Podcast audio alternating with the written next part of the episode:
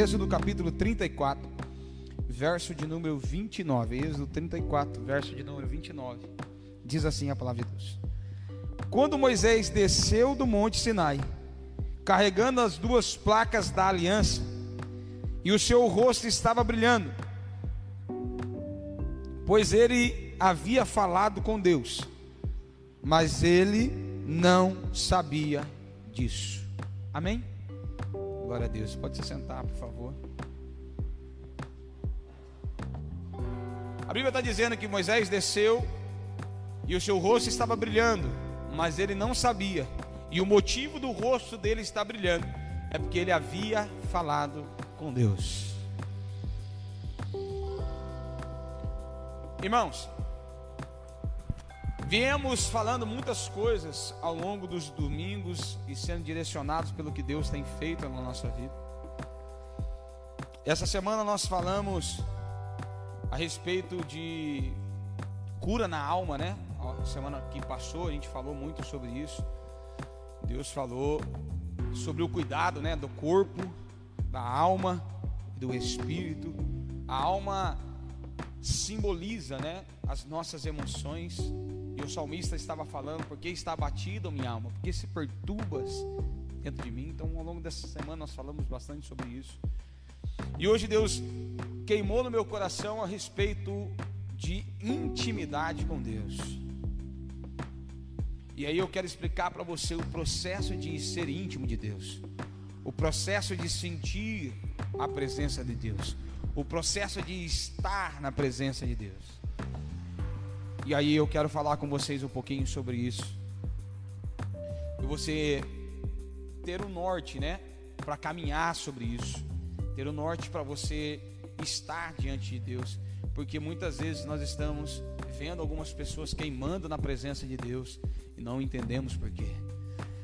E é hoje eu quero falar um pouquinho sobre essa intimidade, sobre esse brilho, sobre essa coisa que você de repente vê as pessoas adorando, igual na adoração.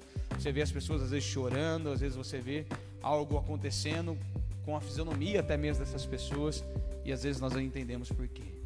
Amém? E aí eu quero falar com você sobre isso. Para isso, a palavra de Deus nos fala a respeito da construção do templo.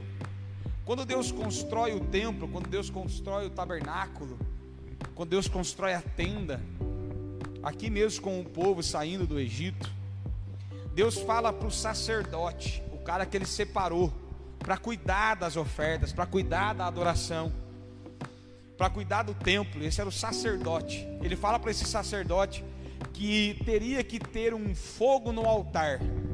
Esse fogo era o fogo que consumia a oferta do povo, era o fogo que representava o queimar algo para Deus, era o fogo que representava a presença de Deus, era uma das formas da presença de Deus se manifestar e consumir aquilo que era entregue a Deus.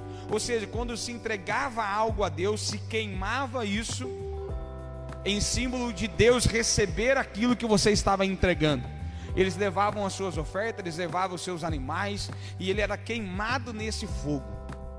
E a, a, a, principal orientação, dentro de outras orientações que era dada para o sacerdote, é que todos os dias pela manhã, a primeira atividade dele era alimentar o fogo do altar. A primeira atividade do sacerdote não era limpar a igreja, a primeira não era tomar café, não era ver o quanto ele tinha de, de animais, não era ver nada disso. A primeira coisa que o sacerdote tinha que fazer é quem é ver o fogo do altar. E era res, olha isso, que interessante que eu quero dizer para você. Era responsabilidade dele não deixar nunca essa chama se apagar. Amém? Amém? Fala junto comigo, é responsabilidade do sacerdote a chama. Amém? Nós temos que entender, irmão, que muitas vezes nós terceirizamos muitas coisas. E eu preguei um pouco já sobre essa chama, não é o intuito da pregação de hoje, mas eu preciso explicar para você isso para a gente entender a intimidade que eu vou falar com você daqui a pouco.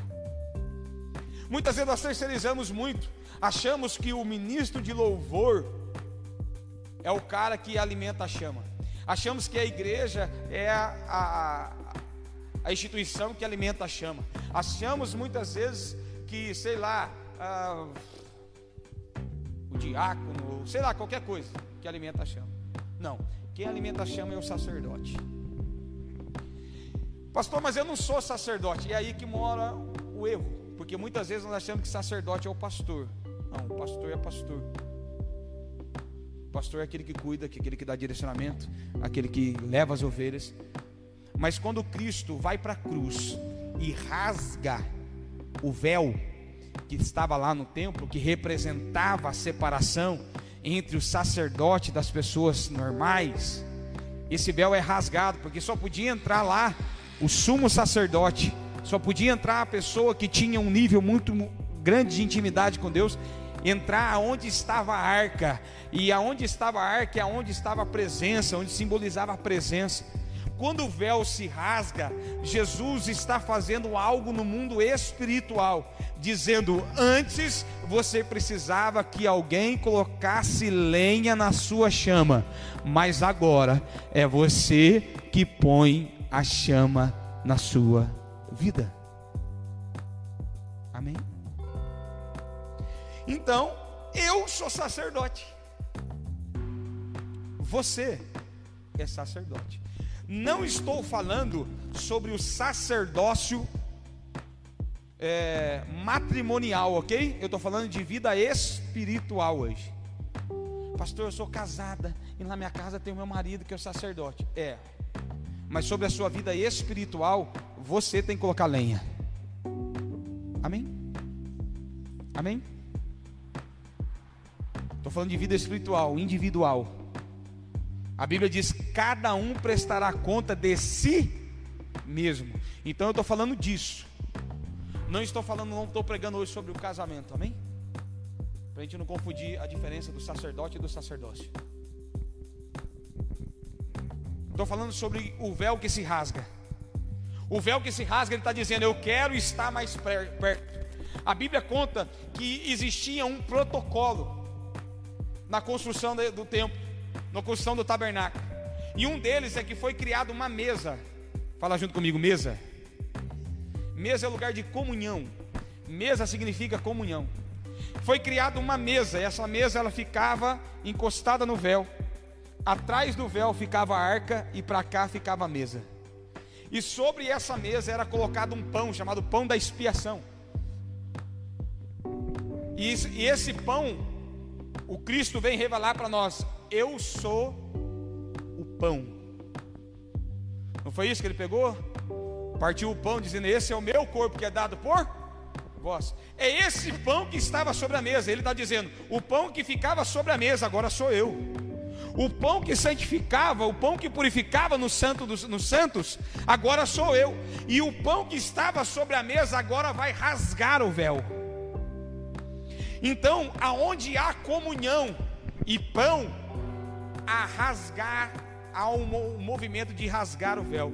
O que, que é movimento de rasgar o véu? Aquilo que separava, escuta bem o que eu vou dizer para você aquilo que se, tudo que eu estou dizendo para você é palavra rema, irmão. Eu tinha outra coisa para falar. Deus mandou fazer isso.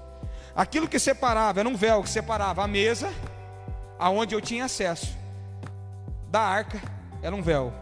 Dá para entender isso? Quando o véu rasga, a arca encosta na mesa. A comunhão com Cristo, a comunhão entre as pessoas e com Cristo da mesa, atrai a arca para a mesa. vou voltar para você entender. A comunhão das pessoas com Cristo o pão na mesa atrai a presença da arca. Conseguiu entender? Mesa comunhão. Nós sentamos na mesa.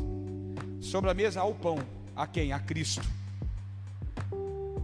Se há comunhão, olha o processo. Se há comunhão, se há Cristo, a presença do Pai, a proximidade da mesa. Amém?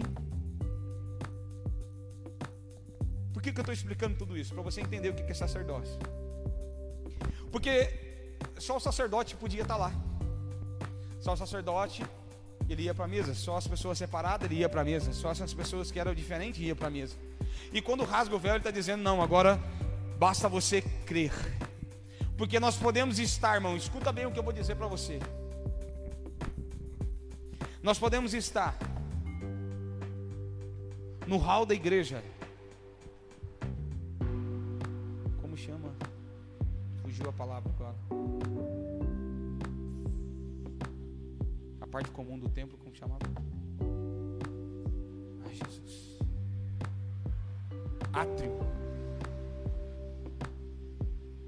Pessoas que vão ficar no átrio. Mas pessoas vão decidir ir para o Santo dos Santos. Entenda que entre o átrio e o Santo dos Santos há uma decisão. Eu posso vir só celebrar, só assistir um culto, só vir mais um culto, só viver mais um dia, ou eu posso decidir querer um pouco mais. Porque há um processo. Eu posso ficar só num átrio, eu posso ficar só num, num lugar, ou eu posso decidir ir mais perto. E aí, eu posso usar outro texto, Salmo 121, diz assim: Elevo meus olhos para o monte, de onde me virá o socorro? Meu socorro vem dos céus, do Senhor, Criador dos céus e da terra. Se eu for fazer uma comparação, Moisés sai da terra e sobe o monte, ou seja, ele quer se aproximar de Deus. Subir o monte significa proximidade com o Pai. Quando Abraão vai sacrificar o seu filho, ele sobe o monte. Quando Deus vai falar com Moisés, ele sobe o monte. Quando o povo é liderado por Gideão, Gideão sobe o monte. Então o monte tem um significado, o significado é proximidade. E não se sobe o monte de um estalo para o outro, não é teletransporte, há um processo. Mas quem sobe ao monte não pode voltar como foi. Quem entende, diga amém. Ou não entendeu? Quem sobe ao monte não pode voltar como foi. Que você tem opção, ou fica aqui embaixo no átrio e fica vivendo dos milagres dos outros, ou você sobe o monte e começa a viver o sobrenatural de Deus, o extraordinário de Deus, o que Deus tem realmente para você. Vou contar uma historinha que vai facilitar um pouco. A Bíblia conta a história dos discípulos de Jesus. Jesus estava lá na, no, na, na, na praia, ele está lá, ele fala para os discípulos dele: Ó, vai indo, pega o barco aí, vai, que eu vou orar um pouquinho, vou ter meu tempo com Deus aqui, e você vai indo que depois eu alcanço vocês. A Bíblia diz que ele já estava lá no meio do mar, cerca de 5 a 6 quilômetros, alguns acreditam até em 8 quilômetros da costa. Quando de repente, no meio da noite, eles veem uma luz e um homem caminhando em direção a eles. E eles começam a gritar: É o fantasma! É aquela coisa de quem não tem confiança. Porque eu vou abrir só um parênteses aqui, algo que Deus está queimando agora no meu coração. E a gente tem que estar sensível ao que Deus está falando.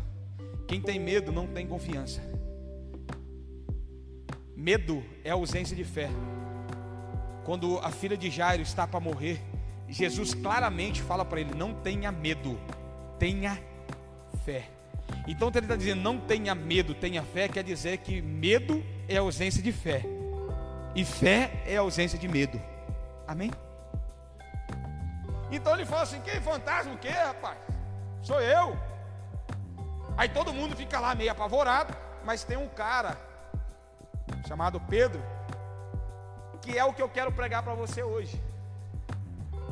Ele fala: É o Senhor mesmo? Sou eu. Então mande que eu ande até aí.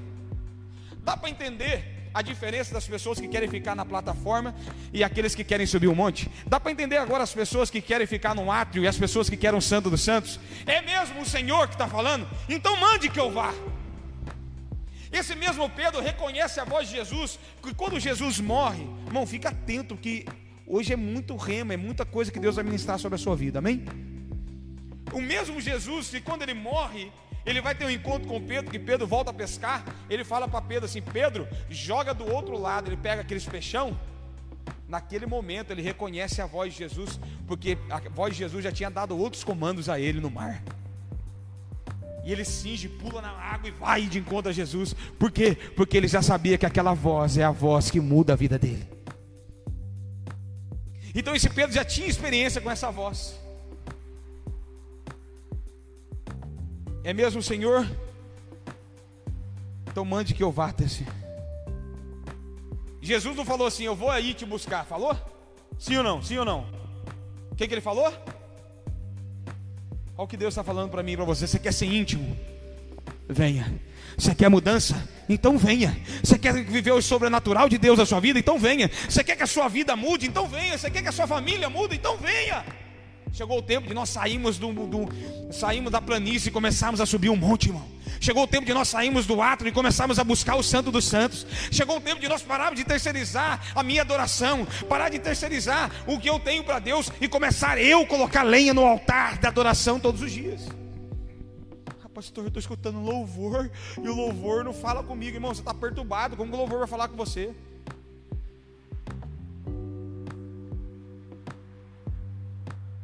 Tem gente que pensa que louvor é igual o, espírito que estava sobre Saul, né? Chama Davi para tocar harpa lá para se, se expulse o demônio de mim.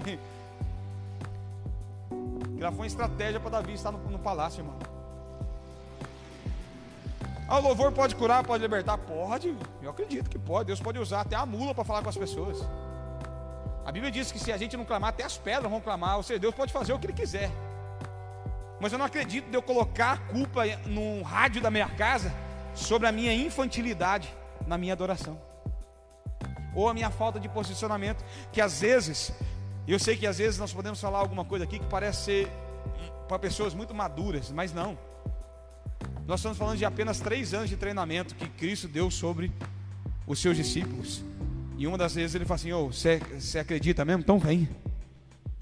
Então vem. Nós temos que entender que existe algo para se acontecer na nossa vida. Ou eu vou ficar contando a história de alguém que desceu do barco, ou eu vou ser aquele que desce do barco no meio da água. Jesus andou sobre as águas. Irmão, imagina Pedro sentado aqui dando testemunho, e dando testemunho sobre Jesus andou sobre as águas. Ele é o único que ia subir e falou assim: Eu também. Eu também. Eu fundei lá também, mas eu fui também. Porque às vezes a gente fica falando assim, Jesus afundou, e Pedro afundou porque ele teve dúvida, mas Jesus o pegou pela mão. Você consegue levantar um homem pela mão? Não, Jesus pegou na mão dele e falou assim: agora eu vou andar com você. O que você não.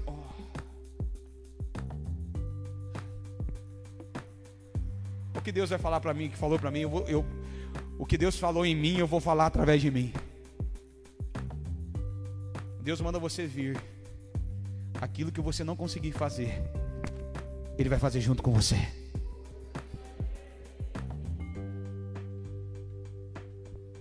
Falou para ele: vem. Ele começou. Mas tudo, sabe o que eu quero dizer para você? Tudo que começa para, tudo que começa não dá certo, tudo que você sonha não dá. Deus está dizendo: se você subir um monte, se você descer do barco e for em minha direção, aquilo que você não conseguiria fazer, eu vou fazer com você.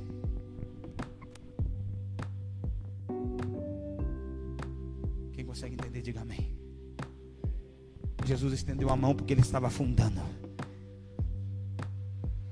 Jesus não estendeu a mão para quem estava dentro do barco, Jesus estendeu a mão para quem desceu do barco.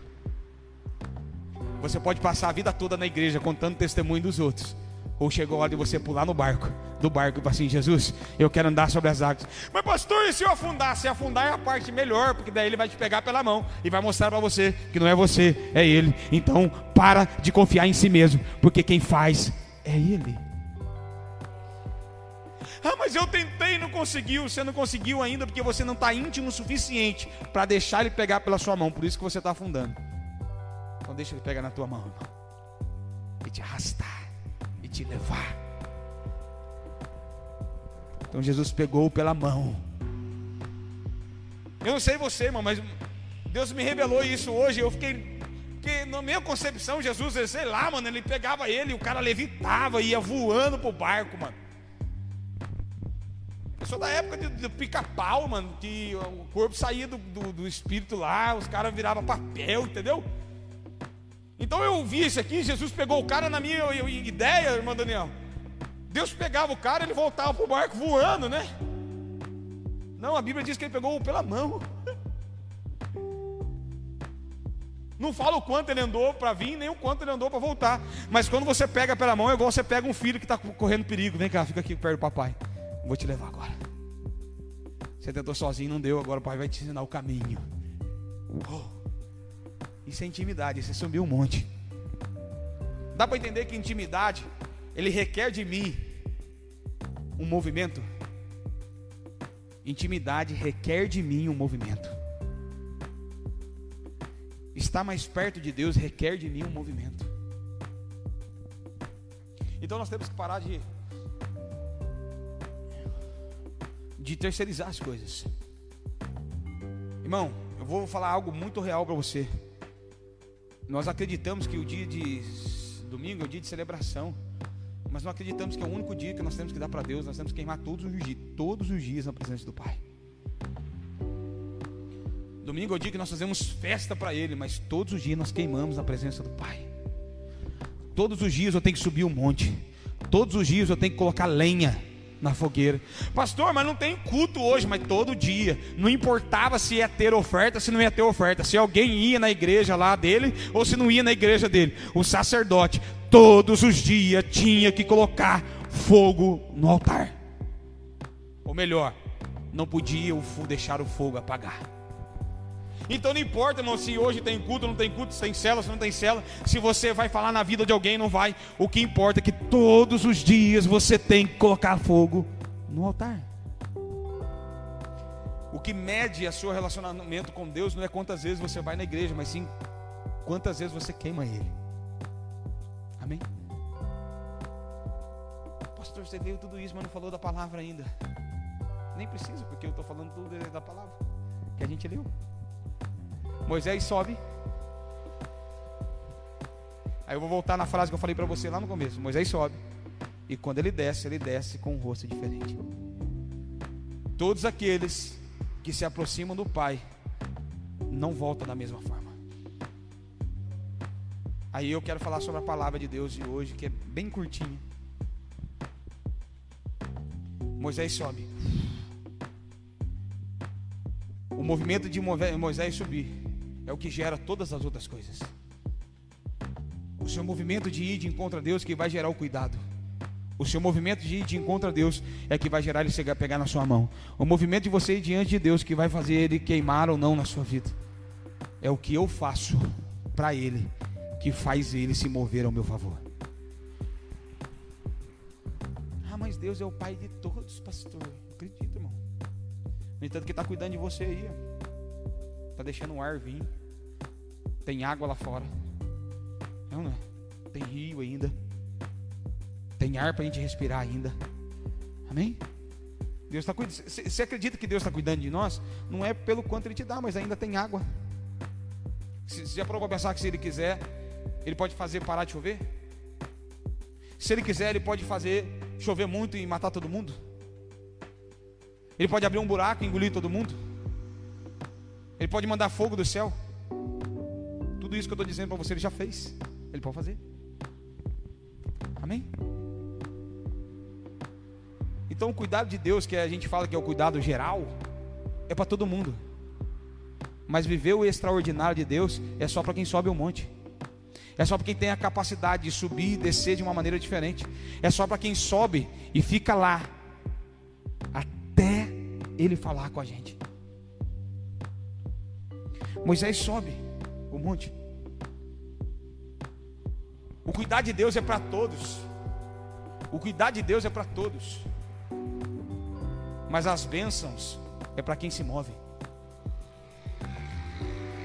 Vou voltar a dizer para você: o cuidar de Deus é para todos, mas as bênçãos é para quem se move. Pode não fazer muito sentido para você agora, mas ao longo prazo, se você seguir o que eu estou dizendo para você, vai fazer muito sentido na sua vida. A Bíblia diz que o cara sobe. Fica lá.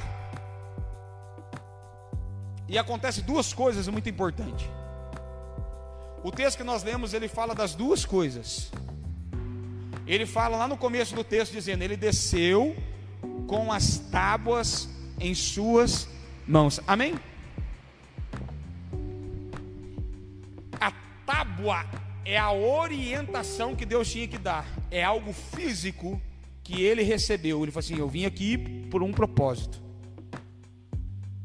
E eu estou voltando para cumprir o meu propósito. Amém? Mas o que ele não viu é que quando você cumpre o seu propósito,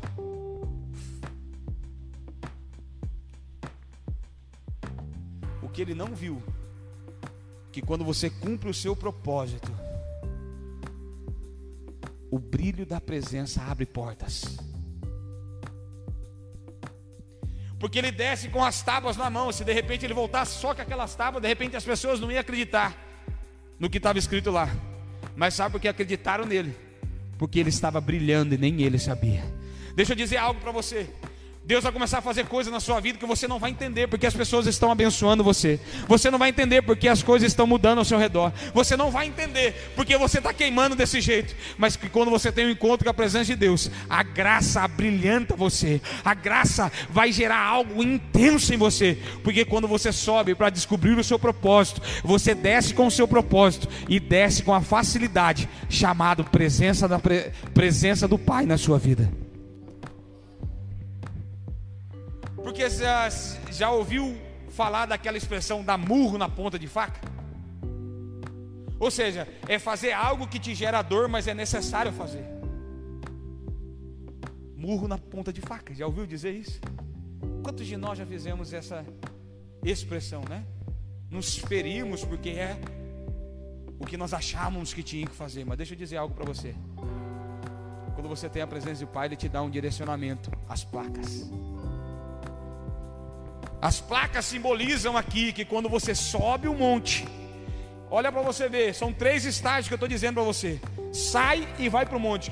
Quando você chega no monte, não pensa que você, ah, agora acabou, tudo é bom. Não, quando você desce do monte, você desce com estratégias, você desce com direcionamento. Deus vai virar chave na sua mente, aonde você vai empreender como ninguém, aonde você vai cuidar como ninguém, aonde você vai ser pai como ninguém, onde você vai ser mãe como ninguém, onde você vai ser filho como ninguém, onde você vai ser profissional como ninguém, onde você vai ser adorador como ninguém. Por quê? Porque Deus vai te dar estratégias que ninguém tem. Irmão, vamos romper com essa igreja miserável. Vamos romper com essa ideiazinha que igreja só é lugar para alimentar o espírito. A igreja é o lugar de mudar a mente. Paulo fala isso por várias e várias vezes para uma completa mudança de mente. Ele vai mudar a sua mente, tanto para você entender os planos de Deus, como para você ser o melhor dessa terra. Deus vai te dar estratégias que ninguém tem. Deus vai te dar ferramentas que você ninguém tem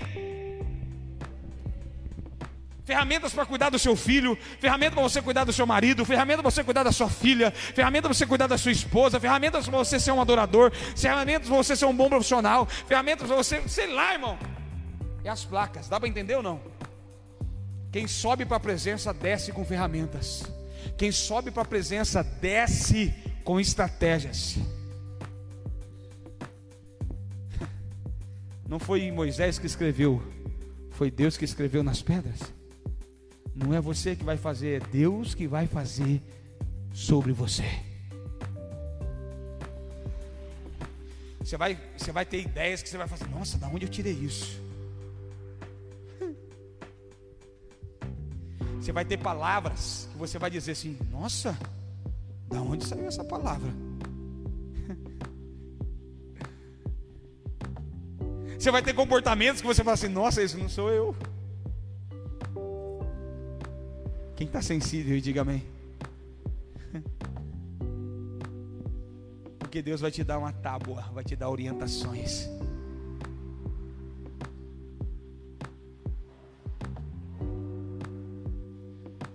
Deus é um Deus de padrões.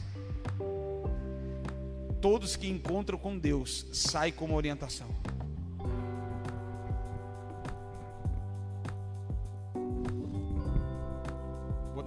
Pedro encontra com Jesus. Jesus fala assim: Pedro, tu és pedra. e sobre você edificarei a minha. O que está dando para ele? A pedra que Moisés desceu.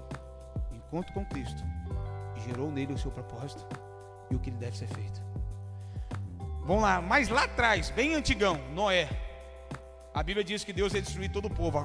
Texto de Noé diz que Deus ia acabar com toda a terra, que ia destruir tudo, que todo mundo estava perdido.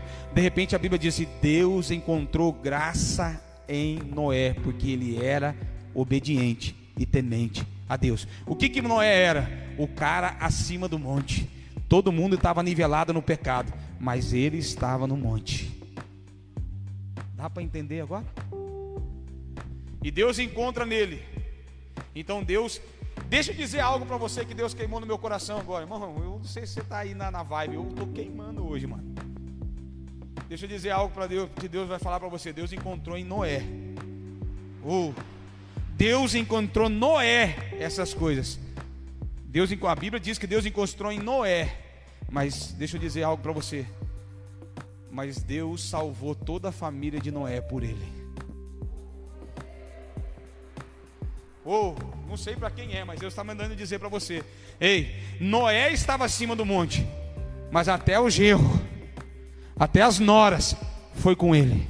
Porque deixa eu dizer algo para você: quando Deus for fazer algo muito extenso na sua vida, quando Deus for fazer algo muito grande em você, Ele vai levar todo mundo junto. A Bíblia diz que Noé demorou 100 anos para construir a arca. Travar. Eu vou porque eu preciso terminar. Demorou 100 anos, mas Deus deu para ele o que? Padrões. Noé não construiu a arca conforme ele pensou, conforme a ideia dele. Noé foi um cara acima do seu tempo. Noé foi um cara que ninguém entendeu. Como que eu vou construir uma arca se nunca choveu? Como eu vou construir uma arca no meio do deserto? Como que eu vou construir uma arca para colocar animais dentro? Eu não sabia nem que se tinha elefante, girafa. Porque não, não, não, não é possível que no meio do deserto tinha elefante e a girafa. Eles não vivem lá. Então Deus falou para ele assim: ó, você vai construir nesse padrão. Deixa eu dizer algo para você. Deus às vezes vai te dar coisas que você vai assim, não, mas para que isso? Irmão, não é para você entender, é para você fazer. Porque no tempo certo as coisas vão se encaixar. Então Deus é um Deus de padrão. Quando Deus encontra Noé, dá para ele um padrão de mudança. Constrói uma arca. Quando Deus encontra com Moisés, dá para ele um padrão de mudança, não só para ele, mas para todo o povo, porque ele é um líder. Mas vamos usar individualmente, amém?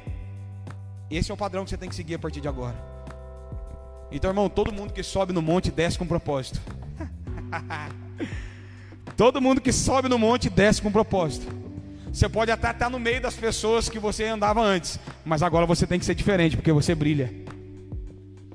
Noé saiu, Noé não, Moisés saiu, foi cheio, voltou com um propósito para o mesmo lugar. Aí eu volto a dizer para você: onde mandou o pecado para andar a graça, onde foi vergonha, deu para honra. Onde você não foi ninguém, Deus vai fazer. Deus vai fazer como fez com Jabes. O nome de Jabes significa: com dores me deu a luz.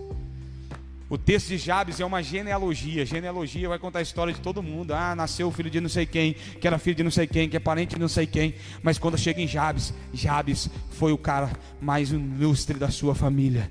E mesmo porque Jabes significa com dores te deu a luz, mas Deus ouviu integralmente a oração de Jabes, porque Jabes ele tentou ser nivelado socialmente, mas ele foi forjado pelo Espírito no monte. Sabe o que está acontecendo aí fora, irmão? Nós estamos tendo um nivelamento social. Sabe o que, é? Ah, não, todo mundo tem que buscar a sua felicidade. Todo mundo tem que ser feliz do seu jeito. Não! Existe um padrão. E é esse padrão que se descobre no monte e vive uma vida com propósito. Ele desce com, as, com os padrões. Amém? Amém? Às vezes os padrões não são entendidos. Ninguém da época de, Abra... de Noé entendeu os padrões que Deus deu, para ele. Às vezes ninguém vai entender porque você teve que fazer tal coisa, aconteceu tal coisa com você, porque você, sei lá, teve uma ideia brilhante, de repente virou um, um aquele rapaz do Facebook ou o cara do Uber.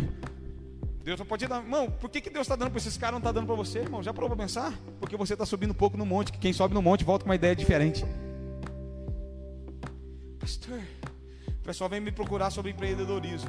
Pastor, o que, que eu faço para eu ser empreendedor? Primeiro, tem uma ideia que ninguém teve. Isso é empreender. Ou se você for fazer alguma coisa que todo mundo faz, faça diferente do que todo mundo faz. Mesmo com o mesmo produto. Isso é empreender. Empreender não é fazer igual todo mundo, empreender é fazer diferente dos outros aquilo que todo mundo faz igual. Ou empreender é atender uma necessidade que ninguém conseguiu atender. Pastor, onde eu tiro essa ideia?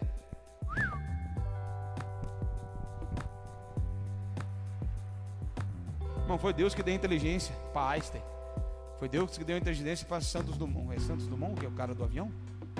É que fala que é os americanos, fala que é ele. Vamos, vamos, não são brasileiros, não, Santos Dumont. Foi Deus que deu inteligência para aquele cara Bill Gates. Foi Deus que deu inteligência para o cara da, da, Amazon aí, ó.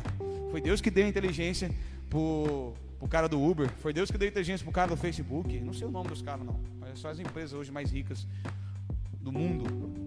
Por que, que não deu para você? Tá faltando secreto, irmão. Tá faltando um monte. Ah, mas tudo na minha vida é difícil. É, é difícil porque você não está brilhando, irmão. Fala a pessoa que está atrás, é difícil porque você não está brilhando, irmão. Fala, fala para ele. Fala para ele, é difícil porque você não está brilhando, irmão. Porque o cara desceu, irmão. E ele não viu o brilho nele. Mas os outros viram o brilho nele. Sabe qual é a maior evidência de Deus sobre a sua vida? Não é o que você acha que você é, mas sim o que as pessoas falam a seu respeito. A maior evidência de Deus sobre a vida de alguém não é o que ele acha que ele é, mas sim o que as pessoas falam a seu respeito.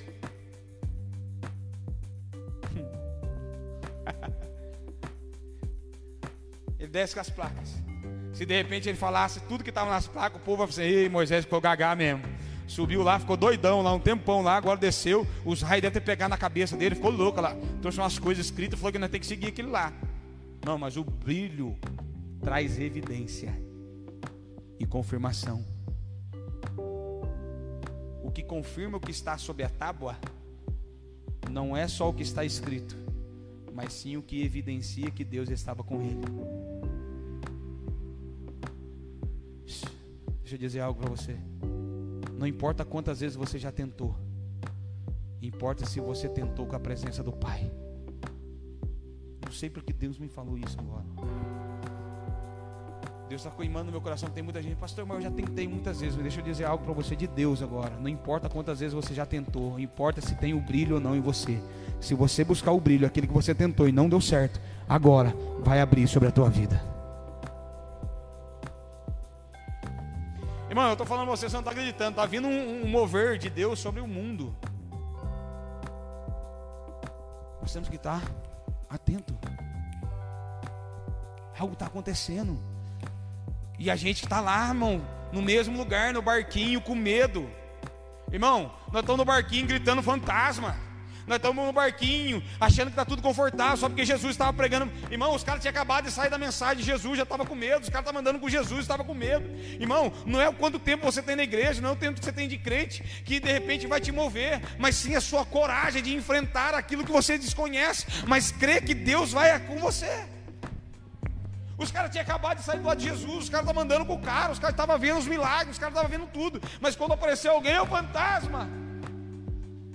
Irmão, chegou o tempo de nós sairmos da, dos lugares baixos e começarmos a olhar para cima. E eu não estou aqui pregando uma mensagem triunfalista, não. Estou falando para você que Deus tem o melhor para o povo dessa terra. Mas para isso você tem que subir um monte, irmão. Para isso você tem que ter propósito. Para isso você tem que ter padrões. Para isso você tem que ter a graça sobe o monte, seja cheio, tenha padrões e tenha a graça.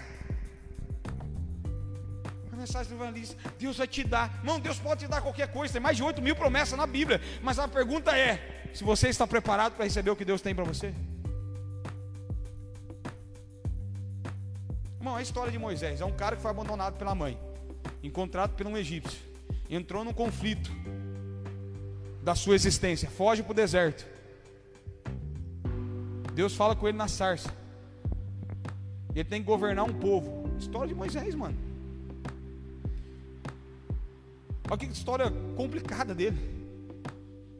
Mas ele decide subir no Monte Sinai. Não importa se você foi abandonado. Não importa se você entrou num colapso de identidade. Quer para você, esse cara, ele sofreu o que a gente sofreu, irmão. Ele foi abandonado pela sua família. Claro que tem toda a circunstância. Não estou falando sobre a circunstância, ok? Mas sim sobre a ação. Ele foi abandonado pela sua família. Foi acolhido pelos estrangeiros. Depois ele descobre da sua origem. Ele entra num conflito, irmão, emocional. Porque o cara, ele era o, o carrasco do seu povo. Ele entra num conflito. Nossa, esse povo é o meu povo. Eles estão sendo espancados. Ele entra no conflito, mas eu fui criado por esse. Entra, imagina o conflito que deu na mente do cara. O cara vai lá e se defende e dá aquela história dele defender o cara e o pessoal fica com ele, ele foge para o deserto.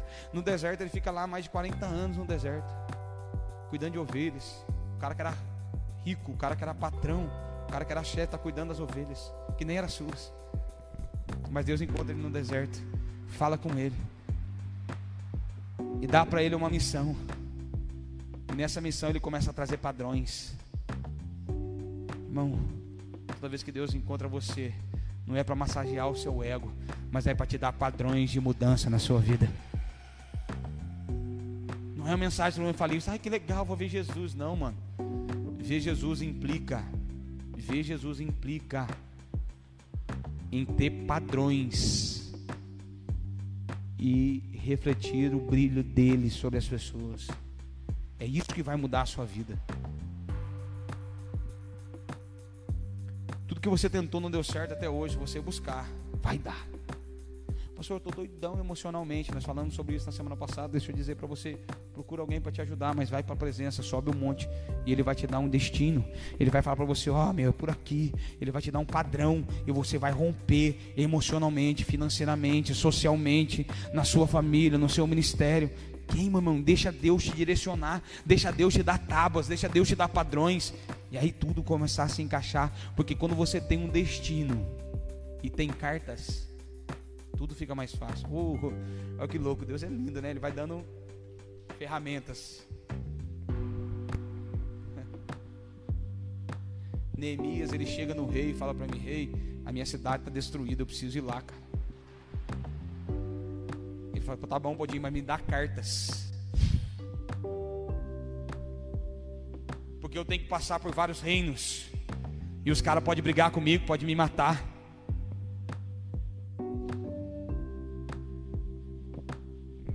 Rei escreve cartas. E aonde ele passa, aonde ele passa, a carta do rei deixa ele passar. Se ele passasse sozinho, podia ser morto. Se ele passasse sozinho, podia ser perseguido. Se ele passasse sozinho, ia se transformar em escravo. Mas deixa eu dizer para você, aquilo que você não consegue sozinho, as cartas do céu vai abrir portas para você. Não só isso, porque o cara era escravo, tá? Deixa eu dizer para você, ele era escravo. A carta não só abriu portas, como enviou recursos. Ou seja, quando Deus manda você fazer alguma coisa, se você for, Ele não só vai dar a possibilidade de acontecer, como Ele vai financiar aquilo que Ele está dizendo na sua vida.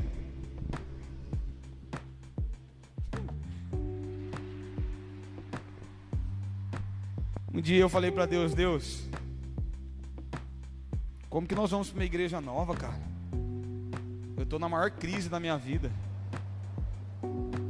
Deus, eu não tenho dinheiro, eu não tenho nada. Eu não tenho dinheiro nem para pagar o, o aluguel, Deus.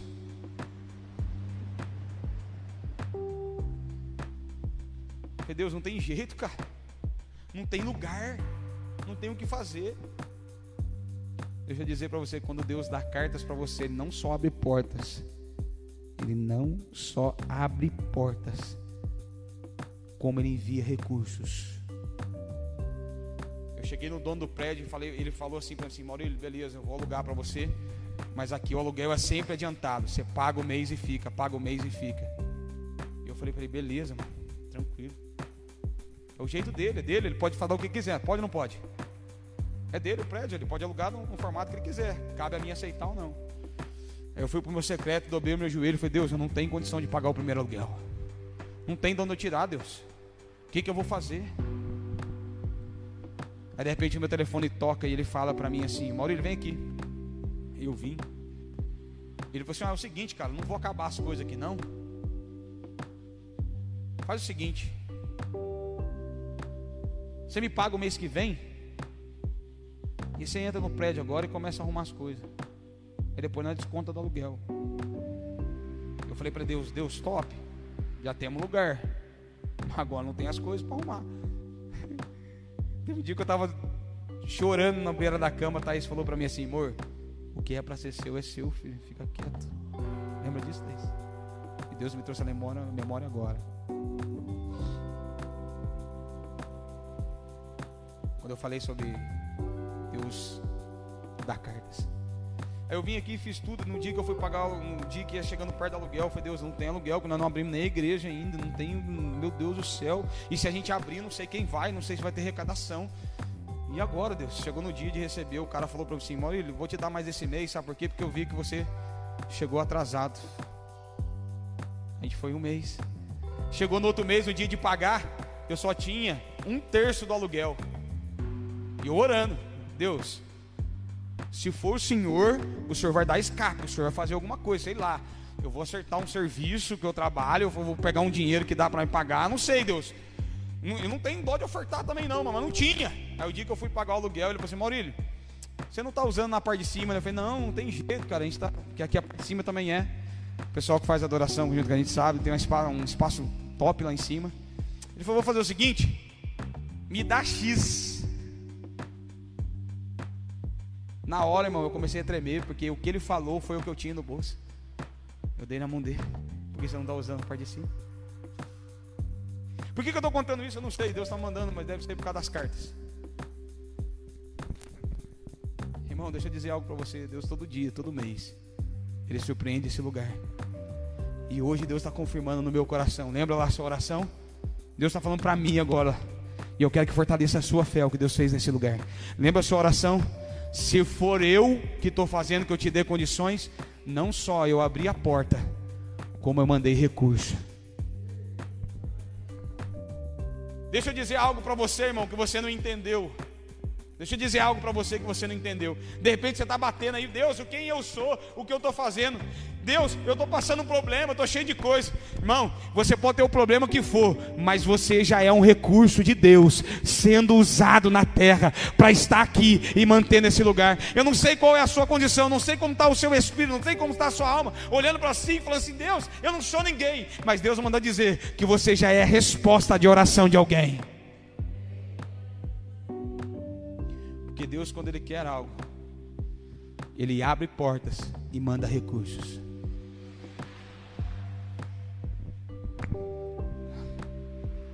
Vai para o seu secreto.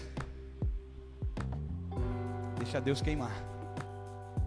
E se for para construir um muro, Ele vai abrir portas e vai enviar recursos.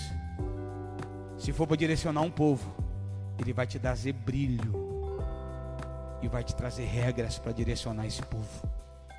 Se for para vencer uma guerra, Ele vai te dar soldados valentes e vai te dar uma estratégia para você nem pegar numa arma, porque Deus mandou Gideão lutar com uma tocha, um jarro e uma corneta. E a proporção era de 450 soldados para cada um de Gideão. e os caras com um jarro, uma corneta e uma tocha venceu a guerra. Dá para entender que as coisas mais loucas de Deus eu não preciso entender, eu preciso aceitar o meu propósito, porque Deus pode fazer coisas muito loucas através do que Ele queima em você através do monte. Mas eu tenho que tomar uma decisão. Eu tenho que sentar na mesa e deixar encostar o, a arca da minha mesa. Eu tenho que ter comunhão com quem está na mesa e que o pão que está sobre ela. O pão era o centro da mesa. Ei, tenha comunhão com a sua família, mas tenha o pão em destaque na mesa. Porque é isso que vai mudar a sua vida. Deus vai te dar estratégias, irmão, para você ser o que Deus sonhou para você. Se for para ser um bom líder, Ele vai te dar brilho e, e regras. Se for para ser um grande soldado, Ele vai te dar valentes e estratégias. Se for para você ser um construtor, Ele vai te dar cartas e recursos. Se você for para ser um governante, Deus vai te dar, irmão, capacidade de governar. Até na Babilônia. Foi assim que Deus fez. Irmão, Deus manda um crente governar a Babilônia, chamado Daniel. Você acha que é louco isso? Deus manda um menino governar o Egito, que era José, credinho do papai. Os bebezão que não crescem. Deixa eu dizer para você, bebezão que está aí na aba da mamãe, que não cresceu ainda. Deus vai te colocar num poço, te vender como escravo, te colocar numa prisão, se você não aprender que você tem que sair da aba da mamãe para Deus cumprir os seus propósitos. Para quem está assistindo esse vídeo também, bebezão da mamãe. Chegou a hora de você parar de mamar na teta da mamãe. Porque se Deus não fizesse isso com José, ele nunca ia governar porque ele é o queridinho. Se Deus não coloca Jacó para fora ele nunca ia viver o seu propósito, porque a mamãe sempre estava lá para cortar as coisinhas que ele fazia. Então, mamãe, não impeça o crescimento do seu filho, e você, filho, não fica na aba da mamãe, que você não vai ser o que a mamãe está dizendo. Bonitinho da mamãe. Vai crescer. E o crescimento é só para quem tem couro duro, irmão. Só para quem tem coragem de morar no deserto. É só para quem tem coragem de romper, igual Deus fez para Abraão. Abraão, Vaza. Sai da tua terra, sai da tua parentela, vai. Tá muito mimadinha aí. Vamos. Que o visca. Nem ia pregar sobre família, mas Deus está direcionando, eu vou parar por aqui também. Entende? Diga amém. Para de colocar a culpa em Deus, as suas decisões erradas. Toma decisão, vai lá, executa. Porque se Deus mandou você fazer, Ele vai te dar cartas e recursos. Mas não faz nada por você, faça pelo Espírito. O que isso quer dizer? Se você fazer da sua carne, pode gerar dor. Mas se você tiver no monte, se você tiver no secreto, se você tiver sobre a palavra de andar sobre a água, vá, porque até aquilo que é impossível vai acontecer. Amém? Quem quer queimar na presença de Deus aí, diga amém. Agora é sua hora, irmão. Agora eu vou voltar lá no início da mensagem. Eu falei o início da mensagem para encerrar aqui com ele, com, com, com a, a, o propósito e o recurso, amém? Com as cartas e o recurso, com a tábua e o brilho, amém? A tábua é o padrão, o brilho é o recurso, amém? Seja ele para que qual finalidade for. Mas para existir a tábua, que é o recurso, que é o padrão, e o brilho, que é o financiamento disso, tem que existir primeiro o que? que vem antes da tábua e do brilho? O monte. E aí eu volto antes ainda, o que existe isso antes? O fogo sobre o altar. Antes, a Bíblia diz: O sacerdote, você vai acordar antes de qualquer coisa. Antes de você saber se vai vir alguém, antes de você saber se vai acontecer alguma coisa, antes de você saber, oh, antes de você saber se vai ter oferta, antes de você saber se vai ter a provisão, antes de você saber se vai acontecer alguma coisa ou não. Olha o que Deus está ensinando. Não é só colocar lenha na fogueira, irmão. Olha o que Deus ensina o sacerdote. Antes de você saber se alguém vem, antes de você saber se vai ter provisão, antes de você saber se vai ter alguma coisa sobre esse fogo, primeiro tem que ter o fogo que isso quer dizer? Antes de você querer que Deus faça alguma coisa, primeiro você tem que ter Deus para fazer algo em você. Antes de queimar algo, primeiro tem que ter o fogo. Amém? Antes de ter algo, primeiro tem que ter um Deus que vai te dar algo. Então, antes de descer do monte, tem que subir no monte. O subir no monte é pegar a lenha. Estar no monte é queimar a lenha. Amém? Abraão subiu no monte para matar o seu filho. e não matou. Mas deixa eu dizer algo para você. Porque a intenção de Deus nunca foi matar ele, mas foi mover o coração de Abraão de novo para ele. Amém? Mas Abraão não desceu de lá sem queimar algo para Deus.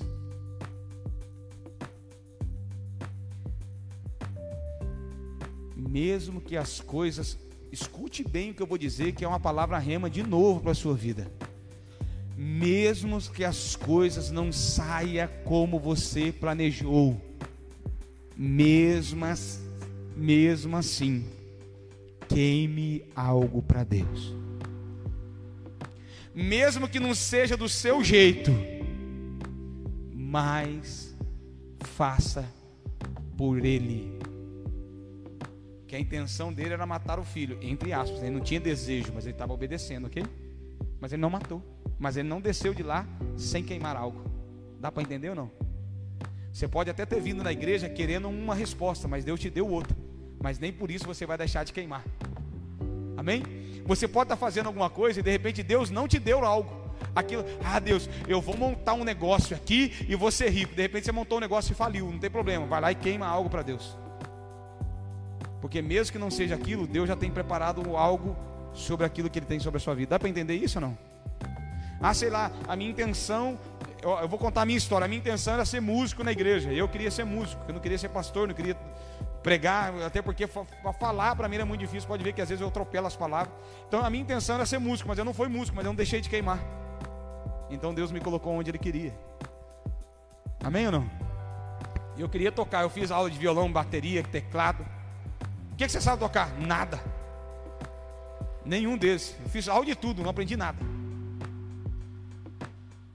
Hein, pastor? Eu sei que você pensou isso. Fiz aula de tudo, irmão. Não aprendi nada, você acredita? Tudo que você possa imaginar. Por quê? Porque não era o que Deus queria. Mas eu nunca deixei de queimar. Eu tentei violão, não consegui. Fui lá e queimei na bateria, não consegui. Não consegui na bateria, eu queimei no teclado, não consegui. Aí eu fui tocar pandeiro, que era mais fácil, né? Aí também não deu, irmão. Até para tocar pandeiro eu sou desafinado. Beleza, aí o que, que eu falei? Eu vou cantar, mano. Irmão, se eu não conseguir tocar, imagina cantar, velho. Vou ser ministro de louvor. Foi pior ainda. Mas eu nunca deixei de queimar. Toda vez que eu fui para o monte, mesmo que não foi aquilo que eu quis, mas sempre foi algo que eu queimei para Deus. Porque daí, cara, todas as vezes que eu queimei algo para Deus, Ele me direcionou mais perto do meu propósito. Vou voltar. Todas as vezes que eu queimei algo para Deus, e Ele me direcionou mais perto do meu propósito. Então, tudo que eu estava pensando que eu estava errando, não, eu não estava errando, eu estava aprendendo o caminho que Deus queria que eu fosse. Então, Deus não nunca quis Isaac, Ele sempre quis Abraão de volta. Então, às vezes, as coisas não vai sair como você quer, mas é o que Deus queria fazer. Por isso que já tinha um carneirinho preso lá ovelhinha presa lá, não sei bicho que tinha, não lembro mais. Estava preso lá. Amém? Então vamos queimar na presença de Deus, irmão. Então eu quero que você, a gente tem alguns minutos. Você se coloca de pé no seu lugar, fecha os seus olhos. Eu não sei como está a sua casa, não sei como está a sua família, não sei como está nada. Eu não sei o que Deus, nem o que Deus ministrou no seu coração, eu sei o que Deus falou em mim. E o que ele falou em mim, eu estou falando através de mim. Agora, o que ele ministrou em você, eu não sei, mas ele vai fazer algo em, através de você do que ele ministrou. Os amigos de Neemias não sabiam por que, que eles tinham a informação que os muros estavam destruídos. O propósito deles não era reconstruir, mas era levar a informação até Neemias. E Neemias fez o que tinha que ser feito. A minha, a, a minha função aqui não é reconstruir nada na tua vida, é ser como um amigo de Neemias, trazer as notícias. E aí você vai queimar, e Deus vai te dar carta e recurso. Deus vai te dar pedras e brilho. Deus vai te dar sonhos e padrões. E aí tudo vai ter um propósito. E portas sendo abertas sobre a tua vida em nome de Jesus. Feche os seus olhos em nome de Jesus. Eu quero que você se entregue ao Senhor Jesus.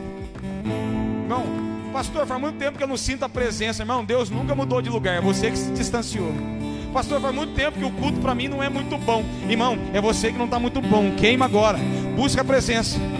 Pastor, faz muito tempo que eu não sinto nada, irmão. Não sente nada, não é porque Deus não quer, é porque às vezes você ainda não queimou, é porque a chama já se apagou. Agora precisa acender a chama de novo. É mais fácil aumentar o fogo do que acender um fogo. Então, irmão, você faz muito tempo que você não queima. Não queira aumentar o fogo, não queira sentir algo que você não está preparado. Vai lá e acenda esse fogo dentro de você. Agora, se você está queimando já na presença de Deus, irmão, joga lenha aí. Fala, Deus, agora eu quero ver o meu propósito. Deus, agora eu quero os meus padrões. Deus, agora eu quero a tábua, porque eu já estou queimando, Deus. Ele vai te dar a tábua, ele vai te dar os ensinamentos, ele vai te dar o direcionamento. Se você ainda não está queimando, irmão, se você ainda não tem tábua, fala, Deus, eu quero subir no monte, eu quero subir, eu quero subir. Então começa a subir. Você não sente nada indo, mas você vai entender tudo quando você voltar. De repente você não está sentindo nada, mas é porque você ainda está indo. Às vezes não sentimos nada indo, a não ser a dúvida, a desconfiança.